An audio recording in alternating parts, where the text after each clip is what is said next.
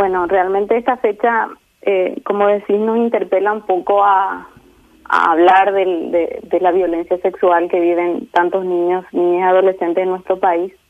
Nos interpela también a, redoblar esos esfuerzos para luchar contra este flagelo, porque es un flagelo, desde el, desde el lugar que nos corresponde, ¿verdad?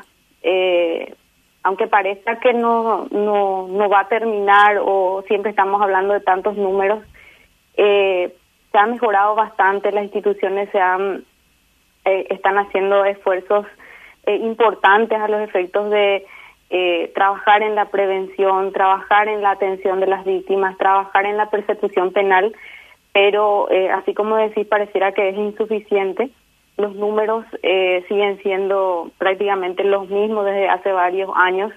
Tenemos siete a ocho denuncias que ingresan diariamente a las unidades del Ministerio Público a nivel nacional y, obviamente eh, es importante que se hable del tema. Eh, esto ha significado también eh, que la gente se sensibilice y en la medida de lo posible vaya desnaturalizando esta, esta situación por el cual pasan tantos niños, especialmente nuestras niñas, teniendo en cuenta que del análisis que hemos realizado de las causas del año pasado, el 86% de las víctimas son niñas. Entonces, eh, doblemente vulnerable esta población y que obviamente eh, debemos de seguir con los esfuerzos a los efectos de, evitar. O sea, la prevención es fundamental, ya que cuando nosotros estamos dando nuestros números que parecían tan, ser tan fríos, estamos hablando de personas, de vidas que posiblemente ya no se pueda recuperar. Entonces, siempre es mucho mejor trabajar en la sensibilización, para que esto signifique prevenir casos de abuso sexual y explotación.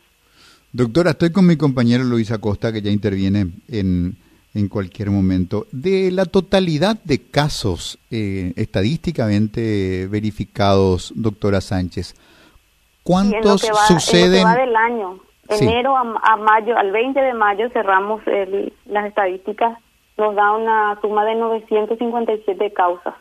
Correcto. Y de, de ellas, ¿cuántas se suscitan en el seno de lo que esa niña agraviada denomina su hogar? El 96% de, de los victimarios son del entorno cercano. El primer anillo sería como el 36%, que son eh, padre, madre, eh, hermanos. Luego tenemos otro 36% de tíos, abuelos, eh, miembros de la familia y un 28% eh, serían conocidos, vecinos, eh, conocidos eh, de, la escuela, eh, profesores también tenemos esa situación. Entonces, el 96% son del entorno cercano de la víctima. Solo 4% de los victimarios en las causas analizadas son las causas analizadas son personas extrañas al entorno de las víctimas. Luis. Eh, fiscal, ¿cómo estás? Buenas tardes. Bien, bien. Buenas tardes. Uno de, las, uno de los casos que creo que eh, todavía queda por resolver y que podría incluso representar una especie de, de bandera contra el abuso eh, eh, es el caso de Yuyu.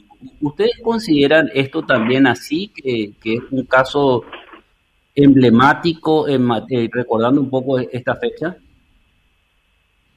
También podría podría ser, ¿verdad? Obviamente también es una niña que, conforme a las investigaciones que están haciendo mis colegas, también sufrió eh, cierto abuso sexual teniendo en cuenta que, el, los padres han sido, o sea, el, padrastro ha sido procesado por pornografía infantil, ¿verdad? Entonces también es una de las eh, de los casos emblemáticos que tenemos en, en ese sentido, ¿verdad? Y también teniendo en cuenta su alta vulnerabilidad por las condiciones propias de, de la niña. Doctora Sánchez, usted también tiene a su cargo el, la investigación de la causa de esta eh, adulta joven, eh, la chica Isaura, que lleva ya un tiempo significativo desaparecida, una joven que tenía su quehacer profesional en el campo del, del tatuaje y que por una actividad de carácter profesional había ido a buscar una herramienta desde su lugar de residencia a otra ciudad que creo que era un tránsito entre, entre Luque y Lambaré y fue la última vez que se la vio con, con vida. Y este es un caso que escapa un poco, digamos, a la parametrización de los otros casos que son más de, de personas de más corta edad. Una joven de más de 20 años que lleva también un, tiempo de, mucha angustia para su familia sin ningún rastro. Eh, así es, formo parte del, grupo de trabajo que, que está acompañando la, la investigación de la doctora Mirta Ortiz. Eh, realmente estamos eh, analizando muchas eh, informaciones. Lastimosamente también eh, llegan informaciones falsas que incluso han, han significado una especie de estafa a la madre. actualmente estamos mucho más en contacto con, con ella justamente para seguir la investigación y, evitar que ella siga siendo víctima de, de estafa de personas que aprovechan esta situación tan tan terrible la vida de una familia y, otra vez eh, les dan falsas esperanzas al efecto de conseguir dinero a cambio, ¿verdad? Eh, estamos investigando, tenemos eh, analizado ciertas cuestiones que obviamente no podemos dar eh, teniendo en cuenta que, que podría obstruir un poco el, el camino que estamos siguiendo y que esperemos que muy pronto podamos encontrar o por lo menos saber eh, cuál es el paradero de, Isaura. Muchos casos muy complicados, Luisito. El, el caso de, Isaura, donde no hay rastros, y el caso de, tantos chiquitos y chiquitas que la, digamos, la sustanciación de, lo, de los casos eh, expone riesgos de revictimización, de, las víctimas al ser sometidas a las pruebas que la justicia y el impulso de la, de la acusación de la parte fiscal propone como pruebas eficientes para eh, demostrar determinadas responsabilidades.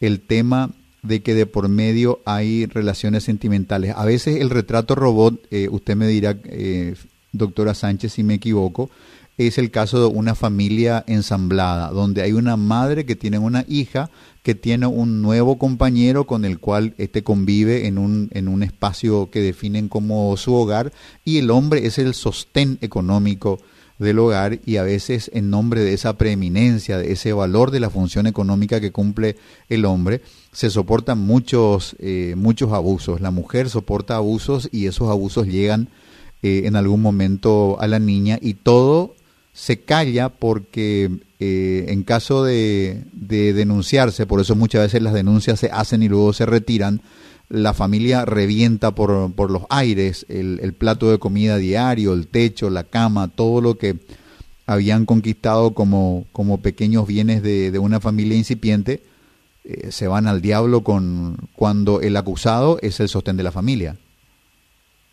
Sí, está retratando una situación que, que vemos diariamente en donde muchas veces es tanta la presión que ejercen sobre la víctima que no logramos obtener la declaración de, de, la misma. En muchas ocasiones se da incluso retractaciones y eh, realmente nos frustra mucho esa situación teniendo en cuenta que muchas veces no tenemos la capacidad para darle esa protección eh, como Estado, como sociedad a esa víctima, una protección adecuada y tampoco podemos forzarle a la víctima ahora buscar otros medios de prueba por otros eh, mecanismos, pero sin embargo eh, es tan esencial la declaración de, de, la víctima, la evaluación, teniendo en cuenta que eh, son hechos que se producen en la clandestinidad, o sea, realmente no tenemos testigos, entonces dependemos mucho de lo que la víctima nos diga o la información que, que salga de ella para los efectos de, de corroborar y poder procesar a los